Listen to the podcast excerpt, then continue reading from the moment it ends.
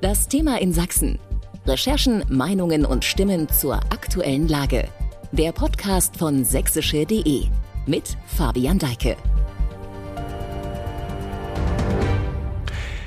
Die Adventszeit hat begonnen und es gibt mit Blick auf die vergangenen beiden Jahre diesmal eigentlich nichts, was daran hindert, wieder ganz normal Weihnachten zu feiern. Eine gute Nachricht eigentlich. Corona ist zwar noch da, spielt aber bei weitem nicht mehr die beherrschende Rolle. Man darf sich sehen, es gibt Weihnachtsmärkte, Läden haben offen, die Einkaufsmeilen in den Städten haben offen und sind auch gut besucht und es gibt sogar überall, wo man hinsieht, Lichterketten. Aber auch dieses Jahr ist Weihnachten besonders und irgendwie doch nicht wie immer. 2022 ein Jahr, das durch viele Krisen bestimmt ist. Krisen, die nicht nur irgendwo auf der Welt passieren, sondern auch hier bei uns zu spüren sind. Inflation, Energiekrise, hohe Lebenshaltungskosten. Können wir uns Weihnachten wie immer leisten? Das ist das Thema in Sachsen in dieser Folge dieses Podcasts. Ich bin Fabian Deike und freue mich, dass Sie zuhören. Ich spreche gleich nacheinander mit drei Gästen aus verschiedenen Bereichen. Der Chef des Dresdner Elbeparks, Gordon Knabe, berichtet, wie die Stimmung bei Händlern und Kunden in Anbetracht der aktuellen Belastungen für die Gesellschaft ist und ob Menschen trotz Krise vor Weihnachten shoppen gehen. Außerdem berichtet der Leiter des Amts für Wirtschaftsförderung in Dresden, Robert Franke, wie die Weihnachtsmärkte in der Stadt angelaufen sind. Dabei blickt er insbesondere auf den Striezelmarkt. Und ich habe die Pfarrerin der Dresdner Frauenkirche, Angelika Behnke, besucht und ihr die Frage gestellt, was es denn bedeutet, wenn Weihnachten im Zweifel auch mal eine Nummer kleiner ausfallen muss als gewohnt. Los geht es aber mit dem Blick auf den Handel mit Gordon Knabe, dem Chef des Dresdner Elbeparks. Das Gespräch jetzt. Ich begrüße zugeschaltet per Videoanruf den Manager des Elbeparks in Dresden, Gordon Knabe. Guten Tag. Hallo, grüße Sie. Herr Knabe, die Adventszeit hat begonnen, beziehungsweise zum Zeitpunkt unseres Gesprächs gerade eben, das für den Podcast aufgezeichnet wird, steht das erste Adventswochenende noch bevor. Der Handel befindet sich also in der wichtigsten Zeit des Jahres. Die Black Week Phase läutet ja immer schon dann das Weihnachtsgeschäft äh, im November ein. Jetzt wird für gewöhnlich, kann man so sagen, das Geschäft gemacht. Das wichtigste Geschäft des Jahres vielleicht sogar. Ihr Einkaufszentrum hat ein großes Einzugsgebiet, hat also gewisse ja, Repräsentativität für den äh, Großraum Dresden. Wie ist Ihr Eindruck gegenwärtig von der Stimmung bei, bei Händlern und Kunden? Also Sie sagen, es ist zwar die wichtigste Jahreszeit des Jahres, für uns ist es das erste Mal die äh, wichtigste Jahreszeit nach drei Jahren. Ähm, erst äh, Corona ähm, und dann die Kriegsviren mit allem, was dazugehört. Also wir sind natürlich froh und säglich dankbar, dass wir äh, ohne Schließungen ähm, jetzt die letzten Monate ohne Corona-bedingte Einschränkungen agieren durften. Wir haben natürlich festgestellt, dass äh, Corona zum einen die Spuren hinterlassen hat und zum anderen natürlich seit Beginn des Angriffskrieges ähm, das äh, Shopping, die Shopping-Laune logischerweise gänzlich auf Null ist. Wir haben äh, es mit einer Vielzahl von Bedarfskäufen logischerweise zu tun. Ich nenne das immer so ein bisschen, der Lustkauf ist weg, ich gönne mir etwas, sondern ähm, man versucht natürlich jetzt erstmal nur die Dinge zu kaufen, die man unbedingt benötigt oder die Dinge, die auch vielleicht der Teuerungsrate durch die Inflation nicht so unterliegen. Das ist im Moment jetzt die jetzige Situation. Deswegen freuen wir uns natürlich jetzt gerade in der ähm, Black Week oder in der Black Friday äh, äh, Phase zurück zurückliegend zu sein und hoffen natürlich auf ein starkes Weihnachtsgeschäft, obgleich wir mittlerweile wissen, dass all unsere Erfahrungen eigentlich gleich null sind. Wir können uns auf nichts mehr verlassen, weil wir in einer völlig neuen Situation uns befinden. Diese beiden Begriffe Lustkauf und Bedarfskauf, das hatten Sie so ähnlich vor ein paar Wochen äh, auch mal meinen Kollegen der Lokalredaktion Dresden in einem Gespräch äh, gesagt. Das war Ende September. Hat sich diese Lage, ja vielleicht auch mit Blick darauf, was jetzt auch an Entlastungen schon für Bürgerinnen und Bürger beschlossen wurde, ein bisschen gebessert oder ist das immer noch so trüb wie vor drei Monaten, vor zwei Monaten? Also wir stellen fest rein von den Besuchen, von der Besuchshäufigkeit, ähm, dass die Besucher ähm, bei uns im Elbepark Dresden drastisch zugenommen haben. Also wir befinden uns im Vergleich zum Vorjahren bei 40 bis 50 Prozent mehr Besucher. Wir vergleichen das allerdings immer ein Stückchen weit mehr zum Jahr 2019, weil dort war, sage ich mal, noch das normale Leben, das normale Shopping. Äh, und da ist es so, dass wir der Sehende unter den Blinden sind, aber nicht zufrieden sind Das heißt, wir sind immer noch bei sieben bis acht Prozent weniger Kunden äh, kumuliert ähm, im Vergleich zum Jahre 2019. Aber auch jetzt in dieser Black Week Phase. Im Moment ist es so, dass wir äh, überdurchschnittlich ähm, äh, Kunden begrüßen dürfen. Nur wir können das äh, schlecht vergleichen. Das wissen wir dann erst am Ende des Jahres. Äh, die Hoffnung stirbt zuletzt. Das heißt, ich hoffe natürlich immer, dass diese, diese Frequenzsteigerungen auch weiter zunehmen. Es kann aber passieren, dass das plötzlich abebbt und wir wieder auf ein Niveau, was wir alle nicht wissen, zurückfällt, weil wir eben diese Erfahrung nicht haben. Und man muss natürlich auch dazu sagen, es wird ja äh, immer wieder eine neue, entschuldigen Sie bitte, Sau durchs Dorf getrieben. Insofern ist der Kunde natürlich auch durch die allgemeine wirtschaftliche Situation und durch die politischen äh, neuen Entscheidungen, äh, die täglich gefällt werden, auch noch mehr verunsicherter denn je. Und in dem Moment spart man natürlich das dann ein. Ähm, ich bin aber trotzdem der Hoffnung auch äh, erlegen, dass wir die, ähm, den, den Lustkauf, ähm, sich trotzdem etwas zu gönnen, weil leichte positive Zeichen am, äh, am Horizont auftauchen. Der Gaspreis ist in den letzten Monaten drastisch gesunken. Also hoffen wir, dass äh, die Preise dann auch dementsprechend nicht so schlimm ausfallen, wie sie prognostiziert werden werden. Die, die Entlastungen, die Sie ansprechen, führen zu kleineren ähm, Konsummöglichkeiten, vielleicht auch zu sagen, ich, ich gönne mir dann doch etwas. Das wissen wir mhm. aber erst am Jahresende. Bedarfskauf, Lustkauf haben wir jetzt schon ein paar Mal äh, benutzt, diese Begriffe in unserem Gespräch. Ich finde diese Begriffe aber irgendwie lagebeschreibend. Ich weiß jetzt nicht genau, wie viele Geschäfte der Elbepark unter seinem Dach hat. Vielleicht nennen Sie auch gleich die Zahl. Jedenfalls, worauf ich hinaus will, der Bedarfskauf, der wird ja sicher nicht beim Juwelier oder beim Handtaschengeschäft getätigt. Wie unterschiedlich ist denn, vielleicht gucken wir mal auch unter Ihr Dach, die Stimmung bei den Händlern bei Ihnen im Haus? Gibt es da so etwas wie Gewinner und Verlierer aus Ihrer Sicht? Also in der Summe äh, gibt es fast nur Verlierer in den letzten drei Jahren. Man muss natürlich fair sein. Ähm, es gibt äh, Lebensmittel, getrunken und gegessen, ja und leider gestorben wird immer.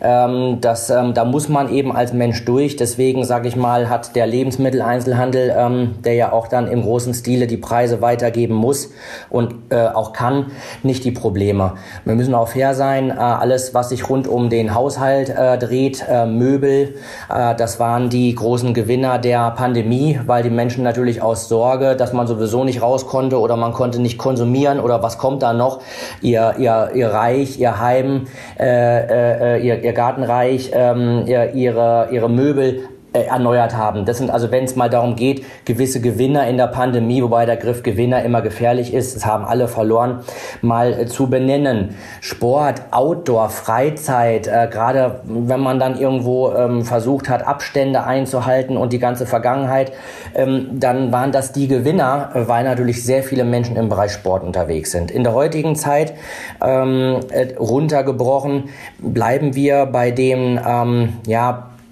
Bedarfskäufen, die ja selbst auch eine Strumpfhose oder viele Dinge mehr betreffen.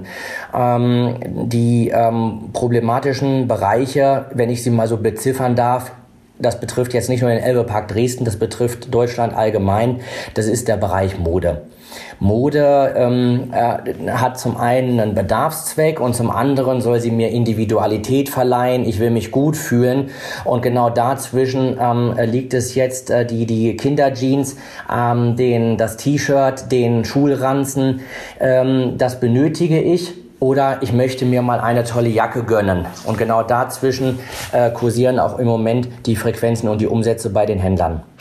Der Hauptgeschäftsführer des Handelsverbandes Sachsen, René Glaser, hat im November vorhergesagt, dass er für Sachsen mit einem Umsatz von rund 5 Milliarden Euro in den beiden fürs Weihnachtsgeschäft wichtigen Monaten November und Dezember rechne. Nominal werde ein Plus von 5 Prozent erwartet, sagt er. Preisbedingt sei dies angesichts der hohen Inflation jedoch ein Minus von etwa 4 Prozent im Vergleich zum Vorjahr. Nun war im Vorjahr, wir sprachen schon an, noch immer Corona. Das Geschäft war zu diesem Jahr also auch da schon geringer. Ihre Meinung, ist der Handel in Sachsen stabil genug, um das jetzt zu stemmen? Oder läuft die Branche auf eine Art Pleitewelle hin? Wird es eine Art ähm, Geschäftssterben vielleicht auch geben? Also der Herr Glaser, ich schätze ihn sehr, hat ja den übergeordneten Blick auf ganz Sachsen oder auf Deutschland hinaus. Da fehlt mir jetzt äh, die Datenbasis. Dort qualifiziert mich zu dem gesamtüberregionalen Thema zu äußern. Ich äh, bin der festen Überzeugung, dass wir in der Landeshauptstadt Dresden und auch in Sachsen stark genug sind, ähm, äh, diese, diese Krise derzeit zu durchlaufen. Dadurch sitzen sehr viele Partner am Tisch, ob es die Politik ist, auf die immer nur gemeckert wird, ähm, oder aber die Geschäftsinhaber mit den den äh, Vermietern oder auch wie bei uns in den Centern die Vermieter ähm, und Centermanager sitzen natürlich, wir sitzen alle in einem Boot und wir müssen eine gemeinsame Lösung finden und diese Lösung wird von den Shopping Center Betreibern, aber auch von den Partnern, Händlern, Protagonisten in einer Stadt bestimmt und die mhm. wiederum, das zeichnet uns Sachsen aus, halten sehr eng zusammen und wir versuchen gemeinsam für unsere Kunden, aber auch für unsere Region durch diesen Part durchzukommen. Aber ganz klar, wir können ähm, alle nicht zaubern. Wir werden äh, das hoffe ich zwar nicht, aber ich glaube schon, dass die ersten Anzeichen da sind. Es gibt in Deutschland äh, bereits Insolvenzen äh, in Eigenregie, wie man das so bezeichnet. Ähm, es geht also darum, es ist nicht gleich eine komplette Insolvenz, sondern man versucht sich sozusagen gemeinsam mit einem Insolvenzverwalter ähm, zu retten, ähm, indem man einen ein, ein, ein, ein Wurf macht für seine Gläubiger, denen man Geld schuldet und in der Hoffnung, dass er dann angenommen wird, versucht man sich den Kopf aus der Schlinge zu ziehen. Diese dieser betrifft äh, äh, vornehmlich viele große filialgeführte Unternehmen.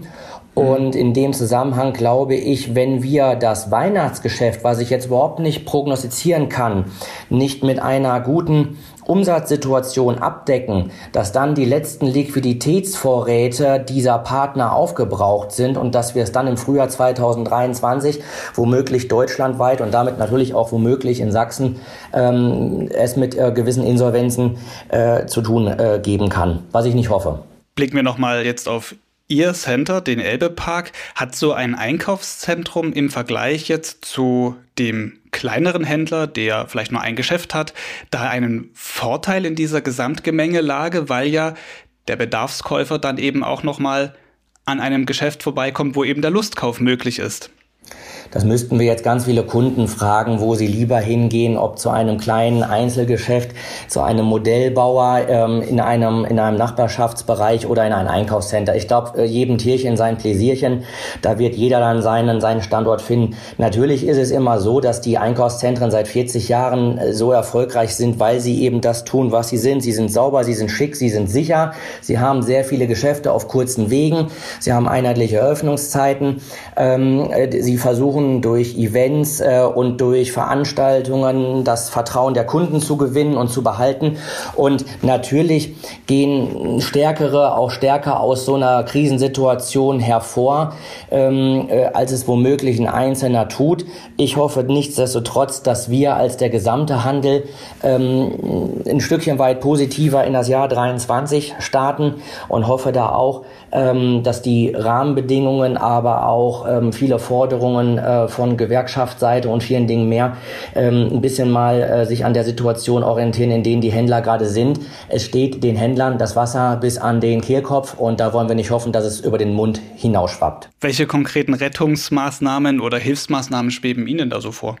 Also wir werden keine Hilfsmaßnahmen im eigentlichen Sinne benötigen. Wir müssen uns hier durch äh, Kostenstrukturanpassungen ähm, selber retten.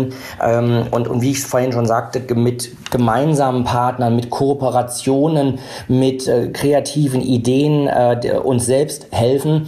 Wir wollen ja auch kein, kein Mitleid. Wir wollen ähm, versuchen, für die Menschen begeisternd da sein zu dürfen. Und da gilt es einfach, dass wir unsere Aufgaben machen und in dem Punkto einfach für die, für das, um das Vertrauen sensibel, um das Vertrauen werben dem ähm, geneigten Kunden, ähm, wenn er dann einen Bedarf, ein Bedürfnis hat, auch mit Home Service ähm, zur Verfügung zu stehen. Das ist einfach die, die Ausrichtung. Äh, und mhm. äh, dann muss jeder seinen, seinen Weg ähm, aus dieser Krise suchen. Machen wir einen kleinen Cut, weil Sie gerade diese Krise sagen, der größte Teil, den diese Krise jetzt für unseren Bereich hier in Deutschland ausmacht, ist ja die ja durch die Energiekrise, durch die gestiegenen Kosten aktuell und diese Unklarheiten äh, gekennzeichnet. Nun hat so ein Einkaufszentrum wie der Elbepark im Vergleich vielleicht nochmal zu dem kleinen Händler einen großen Unterschied. Er muss auch Energieverbrauch oder hat auch Energieverbrauch für Flächen, die nicht für den Verkauf sind, sondern muss auch ähm, ausgeleuchtet sein, es muss beheizt werden. Wie geht Ihr Center damit jetzt vielleicht auch in der Weihnachtszeit insbesondere damit um? Eher sparen oder doch lichteln? Also die Diskussion um Lichterketten ist ja in den vergangenen Wochen hoch und runter gelaufen. Also ich verfolge die Diskussion auch. Und ähm, ich, äh, obwohl ich Kaufmann bin, hatte ich in Mathe auch nur eine 3. Ich bin immer verzückt darüber, dass so wenig Menschen rechnen, hm, auch teilweise die in der Öffentlichkeit ähm, sich äußern. Ähm, die Diskussion Weihnachten, die ist ähm, verständlich, aber man muss sie mal versachlichen. Zum einen, ich bringe mal die emotionale Ebene rein. Ähm, wir können auch die Uhr anhalten, um Zeit zu sparen. Wir möchten einfach ein Stückchen weit für die Menschen da sein. Gerade Licht lenkt Leute und gibt auch Zuversicht in einer wilden äh, Zeit. Ich gehe da, meine damit nicht Verschwendung. Ich meine damit auch nicht ähm, hedonistisch ähm, wie Katar oder andere Länder Energie zu verbrennen. Ich meine damit sensibel, aber, aber auch äh, seriös für die Menschen da zu sein. Komme ich jetzt mal zurück. Deswegen bin ich ein klarer Verfechter. Weihnachten ähm, in einem Einkaufscenter, Weihnachten in einer Stadt, bitte äh, beleuchtet äh, und wunderschön. Aber natürlich, so wie wir es auch in den letzten Wochen in anderen Bereichen gemacht haben, immer auf der Suche zu sein nach Energieeinsparmöglichkeiten, ohne dass das Image äh, des Elbepark Dresden oder an anderen Stellen leidet. Zurück zu meinem Mathe-Thema. Ähm, wir sparen in der Weihnachtszeit im Elbepark Dresden äh, erheblich Strom. Nicht nur zu dem, was wir vorher schon für Einsparmaßnahmen ergriffen haben, weil eben Strom und vor allem Gas natürlich äh, die, die Hauptkostenkomponente in den nächsten Wochen, Monaten äh, sein wird. Ähm, wir reduzieren äh, beispielsweise die Beleuchtung ähm, beginnend nach dem äh, Toten Sonntag um 50 Prozent. Das ist bei uns schwerpunktmäßig LED-Beleuchtung, aber wir haben eben auch einige Halogenbeleuchtungen und viele Dinge mehr um sozusagen die Weihnachtsdekoration, die zu 100% aus LED-Beleuchtung besteht, ähm, mehr zur Geltung bringen zu lassen. Ergo habe ich roundabout 50% weniger Energiekosten zur Weihnachtszeit. Also wenn es nach mir gehen würde, würde ich, wenn der Mensch es mög, äh, äh mag, äh, das ganze Jahr... Zwölf Monate Weihnachten Ich haben. würde ganz äh, Weihnachtsbeleuchtung durchgehend leuchten lassen. Das äh, ist natürlich ähm, Quatsch. Aber das mal zu diesem Thema mhm. Energie. Vielleicht nochmal, weil Sie gerade bei Zahlen sind und bei Mathematik, um welchen Prozentsatz hat sich denn overall für Ihr Center der Kostenblock Energie seit Beginn dieser Krise erhöht? Da müsste ich jetzt tatsächlich meinen Taschenrechner zur Hand nehmen. Also wir müssen das ein bisschen unterteilen. Äh, wir haben äh, Gaspreise, die wurden prognostiziert ähm, äh, im, im, im Overall ähm, auf Basis der, dieser, dieser Handelsgaspreise. Das kann ja jeder im Internet sich einsehen. Ähm, da hatten wir teilweise Steigerungen um das sechs bis zehnfache des Gaspreises. Nivelliert hat, haben alle Menschen gesagt, wir werden es mit einer äh, Vervier- bis einer Verfünffachung der Gaspreise im Jahre 2022 äh, zu tun haben. Jetzt ist es Gott sei Dank Dank so, dass die Gaspreise, warum auch immer, so drastisch eingebrochen sind. Ich stelle das gar nicht in Frage, sondern freue mich darüber in den letzten Wochen, sodass wir es ähm, im Bereich des Gaspreises zwischen 2022 zu 2021 mit einer Steigerung äh, zu tun haben werden, in einer Verdoppelung. Für uns jetzt als Elbepark Dresden. Das hängt natürlich auch immer von den, ähm, von den Lieferverträgen letztendlich des Versorgers ab. Strom ist da eine ganz andere Nummer. Auch da ist es so, dass ähm, in Sachsen die Preise ja explodiert sind. Wir selber haben ein Blockheizkraftwerk im Elbepark Dresden. Das heißt, wir produzieren äh, unseren eigenen Strom. Insofern bin ich da etwas nivellierter und kann da auch meine... Also schon vor der Krise, dieser Krise vorgesorgt sozusagen. Ja, ich, ich, ich meine, wir, wir hatten die in, in, in ganz äh, Dresden äh, vor mehr als 15 äh, Jahren die erste Elektrotankstelle und ja, wir haben im Umbau 2007, 2008 ein Blockheizkraftwerk errichtet, wo es, sage ich mal, noch gar nicht so ähm, modern war, über BHKWs, wie sie abgekürzt heißt, zu reden. Ja, da haben wir jetzt ein bisschen Glück, ähm, aber dennoch, wir haben auch dort natürlich, weil ein Blockheizkraftwerk wird betrieben mit Gas, dann auch wieder das Problem der hohen Gaspreise. Eine andere Möglichkeit, um Energie zu erzeugen, ist natürlich auch anhand der Fläche des Elbeparks gegeben. Es gibt eine große Dachfläche, ich weiß jetzt nicht, wie groß die ist, aber da könnten ja auch Photovoltaikanlagen drauf installiert werden. Die Bundesregierung hat sogar in ihrem Koalitionsvertrag äh, festgeschrieben, die, äh, das Vorhaben zur Umsetzung einer Photovoltaikpflicht für Dächer bei Neubauten. Da, sie, der Elbepark ist ein Bestandsbau. Wie ist der Elbepark bei diesem Thema aufgestellt? Ist das ein, ein perspektivischer Gedanke, da zu investieren vielleicht? Der Gedanke ist schon vollendet. Äh, wir werden also in den nächsten Monaten, je nach Lieferzeit der, der Zellen, äh, Sie können sich vorstellen, wir sind nicht die Einzigen, die gerade Photovoltaikzellen benötigen, äh, nicht? werden wir diesen ein, leider nicht, werden wir dies umsetzen, um zusätzlich oder auch als Ergänzung oder als Ersatz zu unserem BHKW ähm, entweder selbst, ich glaube aber eher über einen Partner. Das ist alles so nicht ganz einfach, wenn man auf einmal äh, Energieerzeuger sein will, das äh, gesetzlicher umzusetzen. Wir werden, denke ich, einen starken Partner uns suchen, der mit uns äh, die ähm, äh, Photovoltaik-Zellen ähm, auf dem Elbepark Dresden und Höfnerdach äh, betreiben wird, umzusetzen. Ja, auf jeden Fall eine spannende ja, Investition, die der Elbepark da tätigen will, weiß man schon so ungefähr, wann es soweit ist, wann da was installiert werden kann? Ähm, wir hoffen, dass wir zur nächsten Sonnenhauptphase, äh, so beginnend ab März, April, dann in der Realisierungsphase auch sind und äh, ja, sind da sehr angespannt und hoffen. Jetzt sind wir ein wenig in das Energiethema abgedriftet. Ich stellen dafür jetzt eine Schlussfrage, die zu Weihnachten passt. Ähm, was ist vielleicht Ihr größter Wunsch in diesem Jahr, jetzt abgesehen davon, dass die Solarpanels kommen? Also ich wünsche mir zunächst erstmal, äh, klingt platt, Frieden äh, und Weltfrieden, dass ähm, der Krieg in der Ukraine so schnell wie möglich ein Ende findet, auch wenn es womöglich dabei erstmal nur bei einem Wunsch eines Center Managers bleibt. Ich wünsche mir, dass die ähm, Menschen ähm, erkennen, dass man lokal ähm, oder regional kaufen sollte, um einfach auch sicherzustellen, dass man äh, zukünftig, wenn man auch Dinge benötigt, auch noch auf einen funktionierenden Handel trifft. Ähm, und äh, wenn dann der letzte Online-Händler irgendwo äh, nicht mehr für einen im Service da ist, dass man da trotzdem einen lokalen Handel hat. Ähm, ansonsten wünsche ich mir für die, die Menschen in Sachsen ähm, im Rahmen der Familien ähm, ein paar ruhige Stunden. Ähm, leider muss man sagen, hoffentlich keinen starken Winter. Äh, auch wenn wir uns von der Optik und von dem Umfeld natürlich alle einen wunderschönen äh, äh, verschneiten äh, Weihnachtsbaum wünschen. Das sind einfach so meine Hoffnungen in das Jahr äh, 23 und in die ausklingende Handelszeit ja, in, in Sachsen und in Dresden und im Elbepark. Das sind doch eine ganze Reihe Wünsche. Das war Gordon Knabe, Manager des Elbeparks in Dresden. Vielen Dank für das Gespräch. Ich danke Ihnen.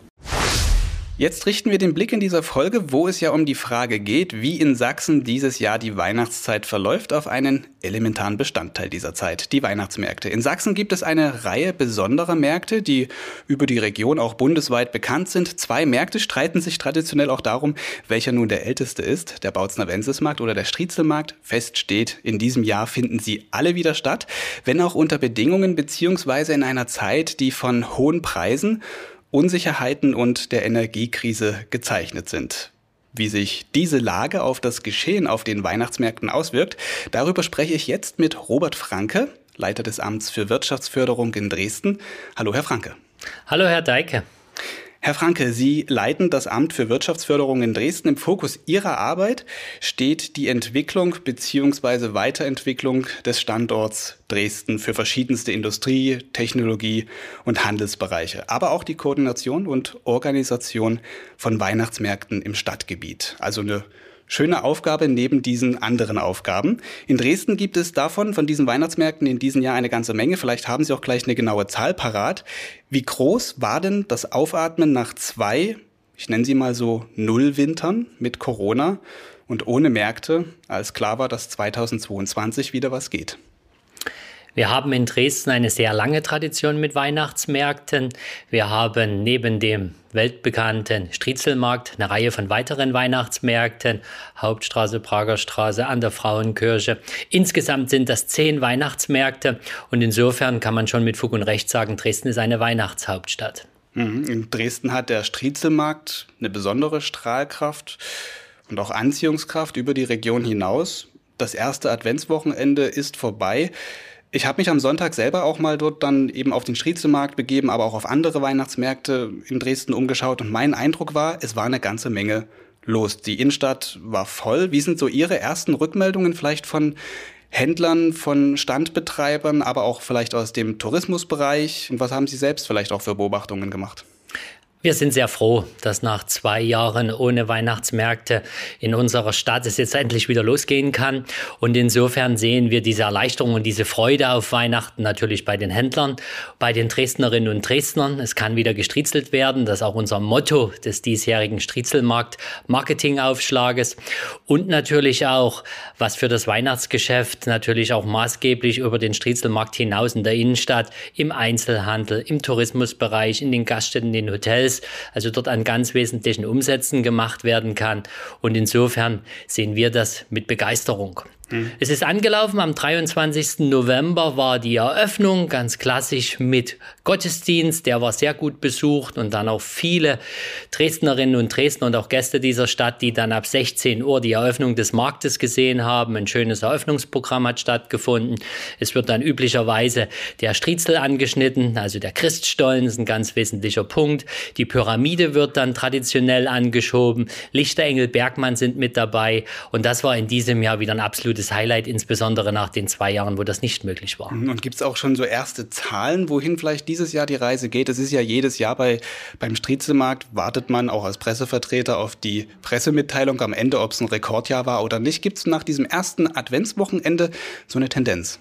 Also wir sind sehr gut gestartet. Wir haben jetzt keine konkreten Zahlen bezüglich Besuchern etc. jetzt für den kurzen Zeitraum, den die Märkte und der Markt jetzt der Striezelmarkt äh, speziell läuft.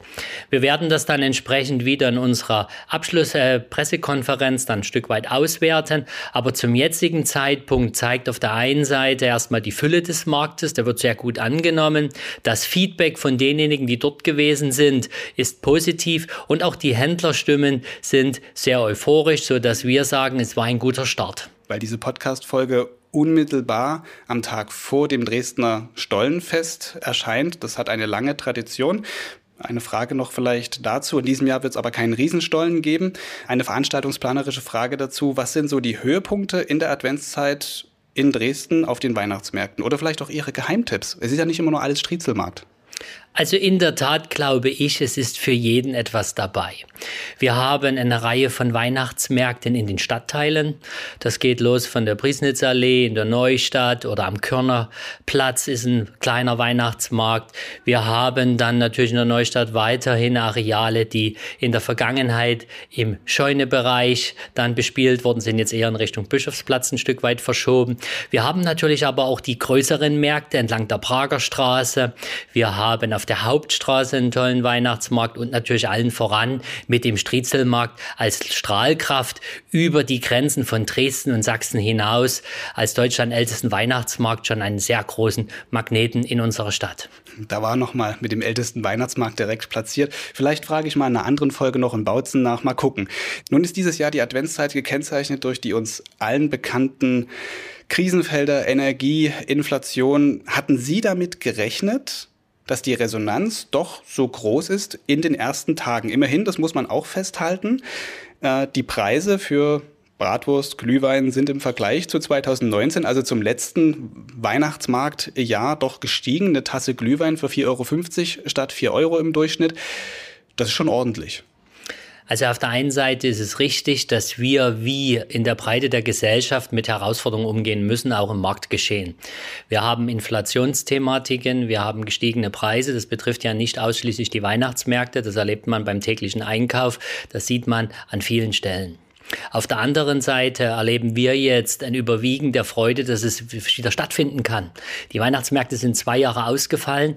Das hat auf der einen Seite natürlich den Besuchern gefehlt, weil das eine ganz wesentliche Funktion natürlich auch der Weihnachtsmärkte ist. Einstimmen auf die Weihnachtszeit, ein Stück weit aus dem Stress, aus der Hatz des Alltages über das Jahr hinaus dann ein Stück weit auch zur Ruhe zu kommen. Und da spielt die Adventszeit eine große Rolle und die Dresdnerinnen und Dresdner sind da sehr gerne auf den Weihnachtsmärkten unterwegs, treffen sich zum Beispiel in der Arbeitspause mit Arbeitskollegen, gehen gemeinschaftlich mit der Familie. Die Kinder, die gehen dann auf dem Striezelmarkt beispielsweise auf das Stufenkarussell, fahren mit der Kindereisenbahn oder natürlich auch das Riesenrad. Das sind tolle äh, gemeinsame Momente für Familien.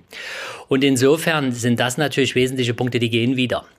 Das haben wir also schon erlebt. Bei uns geht das ja traditionell beim Aufbau mit dem Aufstellen dann des Weihnachtsbaumes einher. Anfang November. Das ist Anfang November. Das ist eine Küstentanne in diesem Jahr gewesen. Und die Anzahl der Leute, die sich da an dem Sonntag 12 Uhr dann eingefunden haben, um das einfach mit zu begleiten, war deutlich größer als vor Corona-Zeiten.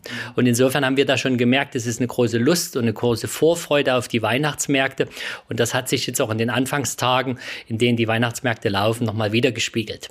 Natürlich die Krisenthematiken sind ein wesentlicher Punkt, insbesondere bei natürlich den Preisthematiken. Auf der anderen Seite bei den Händlern haben sich natürlich entsprechend dann auch die Vorprodukte äh, verteuert.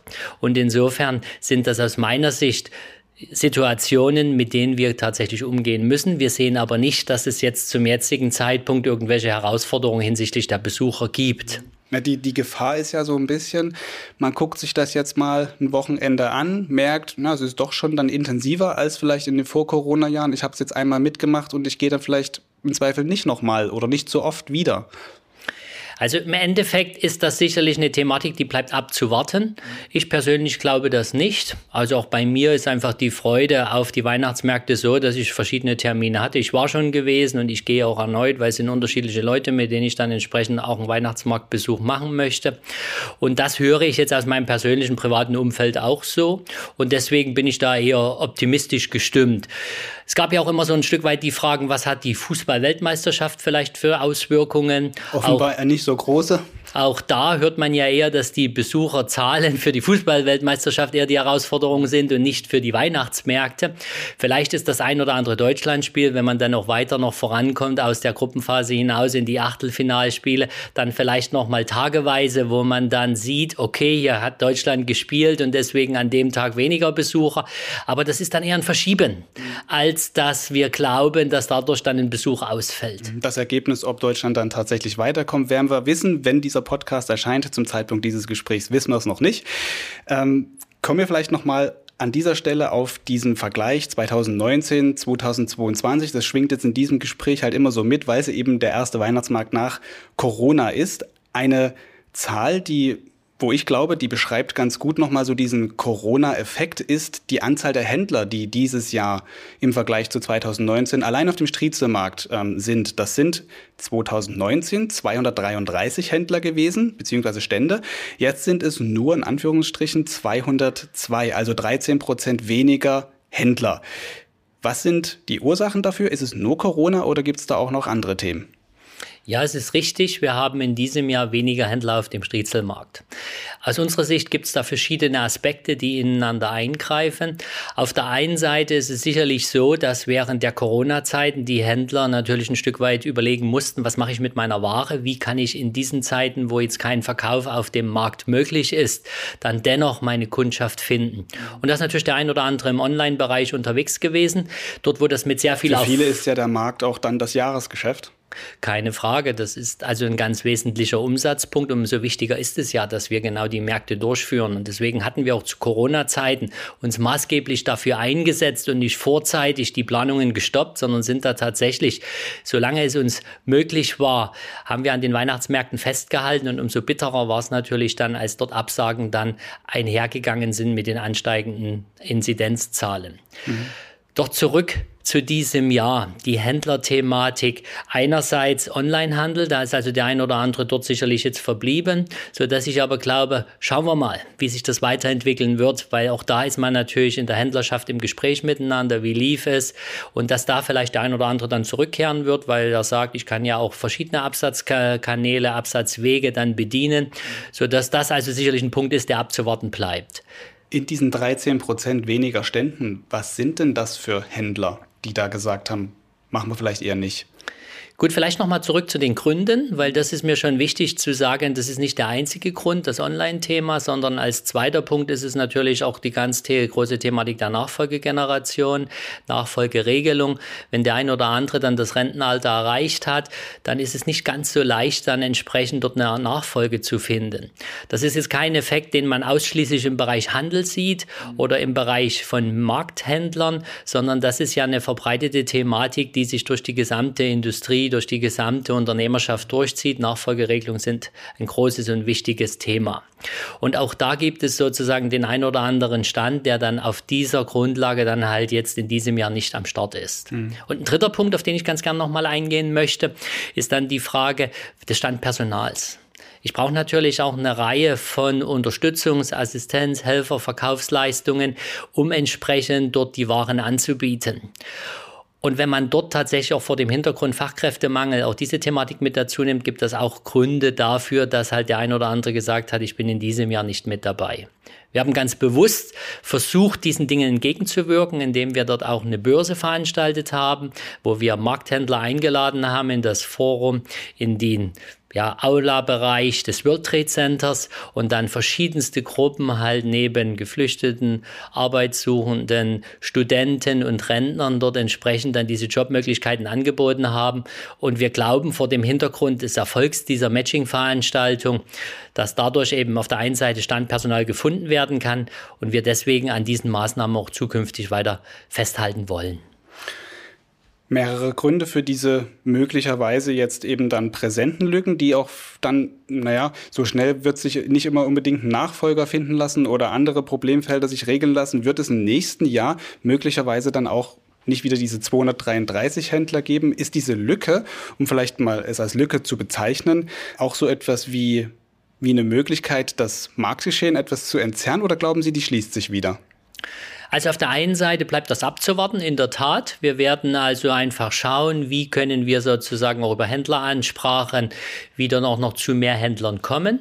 Ich hatte ja auch äh, schon ein Stück weit darauf hingewiesen, dass insbesondere natürlich auch das Online-Thema versus dann Standteilnahme auf dem Markt sicherlich nochmal bei dem einen oder anderen Händler dann, nachdem er diesen Striezelmarkt gesehen hat, nochmal ein Stück weit einen Abwägungsprozess führen wird.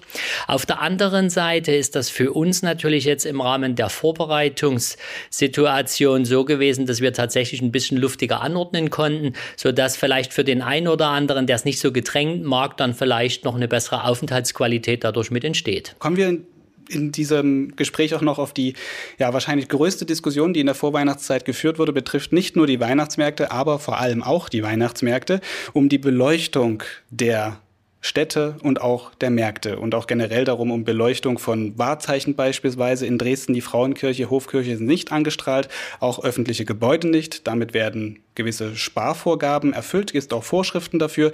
Die Weihnachtsmärkte sind allerdings hell erleuchtet. Fassen Sie kurz zusammen, welche Lösung wurde gefunden für die Weihnachtsmärkte und welchen Preis hat das? Also zum einen sind wir zunächst sehr dankbar, dass die Weihnachtsmärkte aufgrund der Bundesgesetzgebung davon ausgenommen sind, mit strikten Energie äh, Einsparmaßnahmen dazu zu kommen, dass man dann nicht zur Beleuchtung kommt. Genau für dieses gesellschaftliche Miteinander in der Adventszeit braucht es das Licht. Und das spielt insbesondere für die Weihnachts- und auch Vorweihnachtszeit eine ganz wichtige Rolle. Auf der anderen Seite hat der Stadtrat in Dresden sich auch mit der Thematik beschäftigt, ob man im unmittelbaren Umfeld der Weihnachtsmärkte vielleicht auch noch äh, zu Beleuchtungen von Baudenkmälern kommen kann. Das würde sich ja zum Beispiel bei Kreuzkirche, Frauenkirche dort als eine Möglichkeit ergeben. Aber dort gibt es auch wieder ein Stück weit einen Abwägungsprozess. Was ist das richtige Signal in Zeiten der Energiethematik, die wir ja offensichtlich haben? Und insofern glaube ich, es ist eine sehr gute Lösung gefunden worden, dass man sagt, ja, die Weihnachtsmärkte sind beleuchtet und auf der anderen Seite die Energieeinsparmaßnahmen, die ja nicht erst jetzt ein ganz wesentlicher Punkt für die Veranstalter der Märkte sind, sondern über viele Jahre haben wir uns schon mit Umrüstung auf LED beschäftigt, so dass der Stromverbrauch damit natürlich auch ganz maßgeblich dann nach unten gegangen ist und natürlich vor dem Hintergrund der steigenden Energiepreise können wir dort jetzt ganz maßgeblich von diesen vor Jahren eingeleiteten Maßnahmen profitieren. Mhm. Wenn man sich den Strommarkt anschaut, wird diese Diskussion um den Energieverbrauch bei öffentlichen Veranstaltungen, aber auch nächstes Jahr in den Folgejahren noch weitergehen? Die Preise sinken ja nicht, sie verharren oder steigen vielleicht sogar noch. Sie sind promovierter Physiker, Fachmann im Bereich Solarenergie und nun Leiter einer ja, städtischen Verwaltungseinrichtung. Schaut man auf die Dächer der Stadt, sieht man noch immer verhältnismäßig wenige Panels im Vergleich zur vorhandenen Fläche. Wäre die Diskussion um Energieverbrauch nicht einfacher, wenn die Stadt in diesem Bereich noch selbst mehr tun würde? Vielleicht mal perspektivisch gedacht, über Weihnachten hinaus. Also in der Tat, wenn wir jetzt ein Stück weit weiterschauen von den Weihnachtsmärkten weg insgesamt zu dem gesamten Thema Energieversorgung in der Landeshauptstadt Dresden. Dann sprechen Sie gerade einen Teil an, der bei uns unter der Überschrift PV-Offensive auf den kommunalen Dächern in Angriff genommen worden ist. Es gibt da quasi auch ein straffes Umsetzungsszenario dazu. Es werden also geeignete Dächer identifiziert. Da sollen insbesondere große Dachflächen zunächst genutzt werden, weil das natürlich den größten Hebel hat. Gemeinschaftlich mit der Sachsenenergie als als städtisches Energieversorgungsunternehmen dann eine Verpachtung der Dachflächen und dann entsprechend auch eine gemeinschaftliche Umsetzung dieser Thematiken vorangegangen wird. Ich selbst bin nicht zuständig für den Bereich. Mein Feld ist ja die Wirtschaftsförderung und die Frage damit kam an Sie als Solarfachmann aufgrund Ihrer fachlichen Vergangenheit. Also ich glaube, man braucht da jetzt kein Fachmann sein. Und insofern ist jetzt auch ein Stück weit die Frage, ob ich jetzt ein Solarfachmann bin. Es ist richtig, ich bin ein Physiker und sicherlich habe ich mich auch mit Photovoltaik-Themen intensiv beschäftigt. Aber ich glaube, es liegt auf der Hand, dass das Thema erneuerbare Energien ein großes Potenzial hat und dass die Dachflächen der kommunalen städtischen Dächer dann ganz wesentliches Potenzial mit äh, entsprechend zur Verfügung stellt und dass das besser genutzt werden muss als in der Vergangenheit. Das liegt auf der Hand. Also Photovoltaik-Offensive nehmen wir mit als Schlagwort. Abschließende Frage, weil es in dieser Weihnachtsfolge natürlich auch um Weihnachten geht, hat meine letzte Frage auch mit Weihnachten zu tun. Wenn Sie einen Wunschzettel schreiben müssten, was würde bei Ihnen dieses Jahr auf der Liste ganz oben stehen? Also ich freue mich, dass die Weihnachtsmärkte stattfinden und ich wünsche mir, dass es erfolgreich verläuft, erfolgreich für die Händler läuft, für die gesamte Innenstadt als entsprechender Impuls die Weihnachtsmärkte fungieren. Die Hotels sind gut gebucht. Das soll bitte so bleiben. Die Dresdnerinnen und Dresdner sollen tolle Erlebnisse haben in der Innenstadt, auf den Weihnachtsmärkten. Und ich wünsche mir viele Besucher, die genau hier entsprechend eine schöne Weihnachts- und Vorweihnachtszeit erleben. Das war Dr. Robert Franke, Leiter des Amts für Wirtschaftsförderung in Dresden. Vielen Dank für das Gespräch. Vielen Dank, Herr Deike. Ja, nach diesen beiden Gesprächen ist ein guter Zeitpunkt, einmal kurz zusammenzufassen. Der Handel ist optimistisch, trotz Krise. Das können wir mitnehmen aus diesen ja eben gehörten Gesprächen. Die Menschen, das zeigen zumindest erste Eindrücke auf Weihnachtsmärkten in Sachsen, aber auch in anderen Bereichen haben sich nach festlicher Stimmung gesehnt. Aber nach den beiden Corona-Wintern mit Weihnachtsfesten unter eher schwierigen Bedingungen ist das aus den bekannten Gründen diesmal sicher auch nicht für jeden eine unbeschwerte Zeit. Weihnachten fällt für viele Menschen eine Nummer kleiner aus, zeigen zumindest Umfragen. Weniger Geschenke, vielleicht auch ein, zwei Lichterketten weniger, Verzicht auf Urlaube und anderes, was aufgrund gestiegener Lebenshaltungskosten einfach nicht mehr drin ist. Weihnachten ist also auch dieses Jahr anders, aber ist deshalb auch gleich alles schlecht. Ich freue mich zum Abschluss dieser Podcast-Folge darüber mit der Pfarrerin der Dresdner Frauenkirche zu sprechen, Angelika Behnke. Hallo, schön, dass ich bei Ihnen sein kann. Ja, herzlich willkommen. Ich freue mich auch auf das Gespräch. Frau Behnke, ich habe gesagt, Weihnachten ist auch dieses Jahr anders als noch vor der Corona-Zeit und gefragt, ob deshalb vielleicht immer alles gleich schlecht sei. Darüber sprechen wir auf jeden Fall gleich noch. Dieser Frage wollen wir auf den Grund gehen. Was mir so ein bisschen fehlt in dieser Zeit momentan ist, jeder für sich selbst mal zu fragen, muss immer gleich alles negativ gesehen werden? Oder gucke ich einfach mal nach, was ist mir und meinem Nächsten am wichtigsten und vielleicht sich mit sich selbst mehr zu beschäftigen? Also ich denke auch, äh, gerade an Weihnachten gibt es ein hohes Potenzial, auf das Positive zu schauen. Es ist ein fröhliches Fest, es ist ein Fest mit Potenzial, äh, es ermutigt zur Hoffnung, äh, es ermutigt dazu, äh, die Gesellschaft und alles, was mich umgibt, auch anzuschauen und zu sehen, ähm, ja, äh, es gibt auch so viel Kraftgebendes. Äh, ich komme ja irgendwie auch immer durch diesen Tag. Und äh, was ist es, was mich durch den Tag trägt? Und da sind es zum ersten Beziehungen zu meinen Mitmenschen, die mir viel Kraft geben, die mir auch im Alltag Kraft geben. Dazu muss es jetzt nicht einen Festanlass geben. Ähm, es ist die Liebe, die mir von anderen Menschen entgegengebracht wird, die ich auch selber geben kann. Und ähm, ja, es ist Zeit, die äh, ich anderen schenken kann, die ich mir aber auch selbst als Aufmerksamkeit schenken kann. All äh, solche Dinge sind Kraftspender im Alltag und äh, all das zeigt uns auch ähm, die Weihnachtsbotschaft, dass da großes Potenzial drin liegt, auf das zu schauen, was uns Kraft gibt. Hm, jetzt spreche ich mit der Pfarrerin. Worin sehen Sie denn die Aufgabe der Kirche in dieser besonderen Zeit? Also jetzt nicht in der besonderen Weihnachtszeit, sondern eben in dieser Zeit, wo viele Menschen sagen, ähm, es geht mir schlecht. Die Kirche kann in dem Moment Hoffnung geben und auch ein Stück von dieser Hoffnungssturheit leben, selbst leben. Ähm, mir ist dieses Wort jetzt vor kurzem begegnet, Hoffnungssturheit, und ich fand es sehr, sehr gut, ähm, dass Christen eben immer an dieser Hoffnung auch festhalten, weil sie merken, es ist äh, lebensspendend und äh, es geht immer weiter. Und es schärft die Aufmerksamkeit dafür, was auch im Kleinen gelingt und was im Kleinen äh, ganz stark ist und, und Leben schenkt. Ähm, gerade die Weihnachtsbotschaft ist so ein perfektes Beispiel dafür. Da beginnt was ganz Kleines in armseligen Verhältnissen, was eigentlich gering geachtet wird. Also dieser Stall, wo ein Kind geboren wird, ärmlichste Verhältnisse. Ähm, andere spotten darüber und sagen, ja, was soll da denn schon Gutes herkommen? Oder da soll sogar ein König geboren werden, jemand, der die Welt irgendwann erlöst. Ähm, das kann doch gar nicht angehen. Und äh, wir schärfen aber da die Aufmerksamkeit dafür, dass gerade im Geringen und gering Geachteten auch viel Kraft liegt und ähm, etwas ganz Großes hervorgehen kann. Gott macht es uns vor. Also so können wir auch diese Glaubensgewissheit immer wieder leben und so trage ich sie auch in die Welt, dass ich sage, äh, Gott, dieser unfassbare und Mächtige äh, macht sich so klein, dass er sich menschlichen Bedingungen aussetzt und mit unseren menschlichen Begrenzungen auch lebt. Und ähm, es auch unter widrigen Umständen versucht, ins Leben zu kommen und anderen Hoffnung zu geben. Und so sehe ich auch die Aufgabe der Kirche, dass sie äh, zuerst mal die Hoffnung verbreitet und die Achtsamkeit mit den kleinen Dingen, die andere vielleicht oder viele Menschen vielleicht gering achten, äh, dem nicht viel Bedeutung beimessen, dass genau das das ist, was uns auch ähm, ja, durch den Tag trägt. Hm. Was ich jetzt natürlich mit meiner Frage nicht bezwecken war, wollte, war, ähm, die Probleme, die Menschen haben, klein zu reden, weil die Probleme sind momentan da, sie sind auch existenziell. Was die aktuelle Krise von der Corona-Zeit aber unterscheidet, sind nach meiner Ansicht nach zwei Dinge, zwei wichtige Dinge. Man kann jeden sehen, ohne Angst davor zu haben, sich mit irgendwas anzustecken, was vielleicht am Ende tödlich verläuft.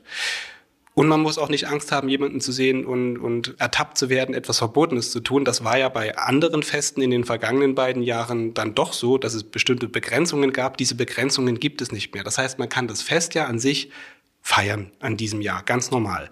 Und es herrscht eigentlich gemessen an gar nicht so weit von uns entfernten Regionen auf dieser Welt bei uns Normalität und kein Krieg. Dennoch beklagen nicht wenige, sie könnten Weihnachten nicht feiern wie immer. Ich formuliere deshalb mal eine etwas spitze Frage. Kann Weihnachten nicht auch mal einfach eine Nummer kleiner ausfallen? Diese Frage enttarnt eigentlich äh, die, die Luxuriosität unserer Gesellschaft. Ähm, also darüber nachzudenken, dass etwas kleiner ausfallen kann als im Vorjahr oder in den Vorjahren. Ähm, das heißt ja, es wurde schon sehr groß gefeiert und wir können davon Abstriche machen. Und äh, dann ist mir bei dieser Frage immer sehr wichtig äh, zu schauen, wem sagen wir das? Also sagen wir es der äh, ukrainischen Mutter, die mit ihrem dreijährigen Kind im März hierher gekommen ist, geflüchtet ist und äh, den Bedingungen dort nicht mehr standhalten konnte, die mit ganz anderen Problemen zu kämpfen hat, wie Sie es ja auch sagten, äh, als wir hier, die unter Trennung leidet von ihrem Ehemann, der weiterhin in der Ukraine bleiben muss und als Arzt Verantwortung trägt. Sie kann wiederum ihn nicht wieder besuchen, weil sie auch Ärztin ist und als ärztliches Personal vor kurzem eine ein Gesetz herausgegeben wurde, dass die dann nicht mehr ausreisen dürfen, wenn sie erstmal wieder in der Ukraine sind. Sie hat ihren Vater in, in, in Donetsk, der friert und schon seit Februar keinen Strom mehr hat und kein Wasser. Ähm, und das sind ganz andere Dinge, mit denen sich diese Menschen auseinandersetzen müssen. Da ist das für uns, ja, Luxus, wirklich, äh, weil die Lage stabil ist und weil wir auf ein Gesellschaftswesen zurückgreifen können, was uns auch diese Sicherheit bietet und uns schützt. Und äh, dann auch die Frage, sagen wir es jemandem, der eh jeden Tag zur Tafel gehen muss, äh, dann ist das zynisch. Fragen wir einen Sterbenden, der sowieso in seinem Lebensumfeld jetzt sehr begrenzt ist, äh, wo sich sowieso alles auf das Wesentlichste reduziert, oder fragen wir es jemanden, der ja zwischen Rehkeule und Gänsebraten unterscheiden muss? Oder ist es der Diamantring für die Ehefrau oder nicht doch lieber die Weltreise als Geschenk? Ähm, da kann man sicherlich fragen, äh, ist das äh, angemessen und geht es da nicht eine Nummer kleiner? Und dann betrifft das natürlich materielle Dinge. Also was Sie auch vorhin nannten, finanziell müssen sich Menschen einschränken, ähm, manche Urlaubsreise geht nicht mehr. Das, das Manches Licht auch. wird auch nicht mehr angeschaltet. Manches Licht wird nicht mehr angeschaltet, ja. Ist ja eine große Diskussion. Ich will mit Ihnen jetzt gar nicht über mhm. Energie sprechen. Das hatte mhm. ich mit den beiden anderen Gesprächspartnern mhm. hier in diesem Podcast schon gemacht. Aber es ist durchaus eine, eine Diskussion, die in der Vorweihnachtszeit geführt wurde, die so, ja, die war leidenschaftlich geführt, aber irgendwie manchmal so an der Sache vorbei war zumindest der Eindruck, der dann daraus entstanden ist. Ähm, beispielsweise ging es da um wie viele Lichterketten werden äh, aufgehangen, welche Gebäude werden angestrahlt oder nicht angestrahlt. Die Frauenkirche beispielsweise, beispielsweise wird nicht angestrahlt. Und da war immer diese Befürchtung, es würde ja dann niemand mehr in die Stadt kommen, um auf die Weihnachtsmärkte zu gehen. Oder Touristen würden fernbleiben. Schauen wir uns die ersten Tage an auf den Weihnachtsmärkten. Die sind voll. Hotels klagen auch nicht über wenig Buchungen gerade aktuell. Das verleitet mich zur zweiten Spitzenfrage. Gibt es denn nicht auch Traditionen, die man in so einer Krise, wie sie jetzt eben sich darstellt, dann auch mal überdenken kann, vielleicht auch von denen mal lassen kann? Es bedeutet ja nicht, dass man nicht Weihnachten feiert. Das ist richtig. Also das ist eigentlich für mich Teil der Lösung, wirklich auf Traditionen oder ich nenne es Rituale zu setzen. Und die kann man unter allen Bedingungen feiern. Äh, das ist etwas, was Grenzen überwindet, äh, was Trennung überwindet, Abschiede. Zwei Beispiele, auch wieder diese junge Ukrainerin, mit der ich gestern reden durfte, äh, die ein innerliches Leuchten bekam, als sie von ihren Traditionen und Ritualen zur Weihnachtszeit erzählte aus ihrem Land und dass sie das auch hier nach Deutschland mitbringt und das auch hier in Deutschland so feiert und ihre Verwandten, da kann sie ganz sicher sein, die begehen das auch, auch in der Kriegssituation. Dass es dann sich sehr reduziert auf, auf Symbolik, das tut dem Ritual selbst keinen Abbruch, ähm, sondern es stärkt es und, und es beweist, ja, Rituale verbinden uns und Rituale funktionieren immer. Und äh, das gibt Halt, weil das gerade in einer veränderbaren Welt wie sie uns umgibt und wie sie uns auch Mühe macht tagtäglich, ähm, äh, Stabilität verleiht und wir damit uns auch ja fallen lassen können in lang bewährtes, in etwas, was was unsere Herzen auch froh macht und äh, was uns über alle Abschiede und Trennungen verbindet. Und das zweite Beispiel eben auch Menschen, die trauern, die sehr viel Halt und, und Trost darin finden, Rituale auch unter Schmerzen, weil die Erinnerung mit dem Verstorbenen immer verbunden ist damit, äh, zu feiern, so wie es der Verstorbene auch getan hätte oder es auch immer liebte, zur Weihnachtszeit die Familie einzuladen und um sich zu haben, zum Beispiel, oder bestimmte Speisen zu kochen.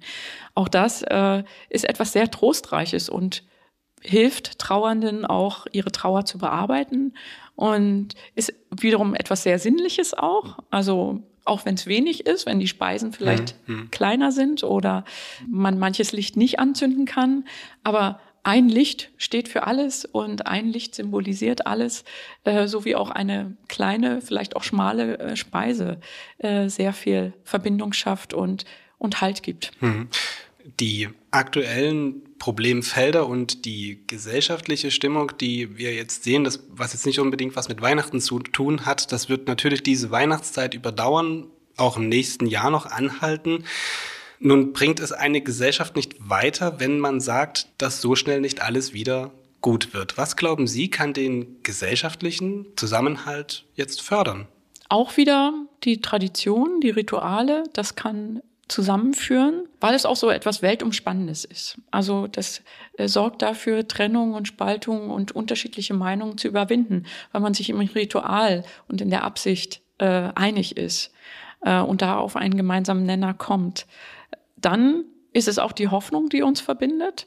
Also wo es geht, muss Hoffnung gesät werden. Und ähm, das, das ist kein Negieren schlimmer Erfahrungen oder existenzieller Nöte. Es ist auch keine Verherrlichung der Armut oder so oder Verklärung der Armut, sondern es ist einfach etwas, was Stärke gibt und Halt gibt. Und vom Halt komme ich zur Haltung. Also wenn, wenn ich etwas habe, was mir Halt gibt, mir ganz persönlich, dann komme ich zu einer Haltung, die ausstrahlt. Also für mich als Pastorin ist natürlich der Glaube haltgebend in erster Linie. Und ähm, der Glaube ist einfach mit Glaube, Hoffnung, Liebe verbunden. Das sind die drei ähm, tragenden Säulen. Und da, da steckt so viel Energie drin, dass wenn ich mir das zu eigen mache und mir das auch so selber zusprechen kann, mir die Zeit dafür nehme, auch immer wieder danach zu forschen, was ist es denn genau, was den Glauben ausmacht oder was die Hoffnung ausmacht, was sie auch nährt, dann bin ich auch in der Lage, das auszustrahlen und eine Haltung auszustrahlen, die anderen wiederum Beispiel ist und wo andere hinschauen und sagen, wie macht die das? Wo hm. holt die ihre Kraft her?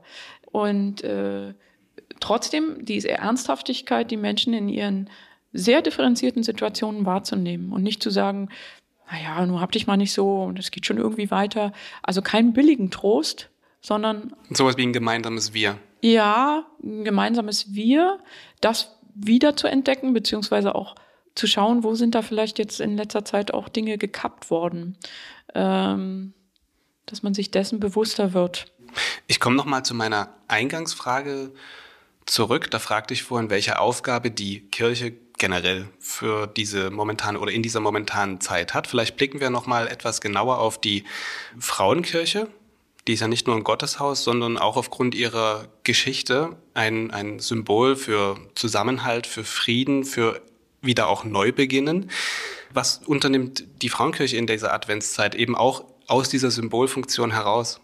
Ja, zuerst sind, sind natürlich die Gottesdienste zu nennen, die einfach der Dankbarkeit auch Ausdruck geben, dass Gott so für uns da ist und uns begleitet, dass der Glaube eine Kraft ist. Also darin äußern sich natürlich nicht nur Dankbarkeit, sondern auch die Klage. Also was wir ähm, Gott klagen äh, müssen, weil die Umstände eben für viele Menschen, naja, nicht so rosig äh, sind. Äh, und sich an die Seite der, der Schwachen zu stellen und der Entrechteten oder derer, die keine Stimme haben, ähm, das ist natürlich immer eine, eine genuine Aufgabe der Kirche gewesen und wird es auch in dieser Adventszeit wieder sein. Und deshalb natürlich auch das äh, Augenmerk auf Menschen, die im Krieg leben müssen oder die davor fliehen müssen ähm, die ihr Zuhause wahrscheinlich für immer verlassen mussten und dass wir da für diese Menschen auch Stimme sind und Raum bieten, dass die gehört werden. Und dass wir eben auch aus unserem Wohlstandsdenken dann rauskommen und sagen, wir haben unsere Maßstäbe teilweise verloren, ja. Also äh, eine Nummer kleiner, wovon rede ich denn dann, ja? Rede ich von materiellen Dingen? Uns geht es in dieser Gesellschaft doch sehr gut als Gesellschaft. Einzelne wiederum muss man differenziert anschauen, ganz klar. Und da gibt's immer, und das wird auch so bleiben, immer viel zu tun. Dass wir aber an dieser Aufgabe auch dranbleiben und nicht daran verzweifeln und sagen, wir können eh nichts machen oder ich als Einzelne kann eh nichts tun, ähm, das wird in unseren Gottesdiensten auch gelebt. Und dann ist natürlich die, die, die, das große Ritual rund um Weihnachten und die Adventszeit, die Musik die immer wieder trägt und äh, Hoffnung gibt, wo Menschen auch in Feststimmung geraten und äh, das auch sehr genießen, weil es einfach zur Adventszeit dazugehört, dass die auch klangvoll äh, erlebt wird. Und das machen wir mittlerweile nicht nur in der Kirche vor Ort, sondern auch mit digitalen Angeboten. Der musikalische Adventskalender ist zum Beispiel zu empfehlen. Äh, also da sind wir auch total aktiv. Und was uns das ganze Jahr über natürlich auch äh, begleitet, sind spezifische Themenveranstaltungen, Podien, die auch in der Adventszeit nicht aufhören ähm, und wo wir jetzt auch gerade im November in der Friedensdekade, in der, im Vorfeld der Adventszeit auch ähm, ein starkes Angebot gemacht haben, um zu gucken, was unsere Gesellschaft zusammenhält und da Impulse zu setzen, auch mitzutun. Also was mir immer wieder Ärger bereitet, wenn ich das so, wenn ich mich so in der Welt umschaue, ist diese hohe Anspruchshaltung Einzelner, die mit einer Vehemenz an mich herangetragen wird, wo ich dann gerne das unterbreche und zurückfrage, und was tust du denn für die Gesellschaft?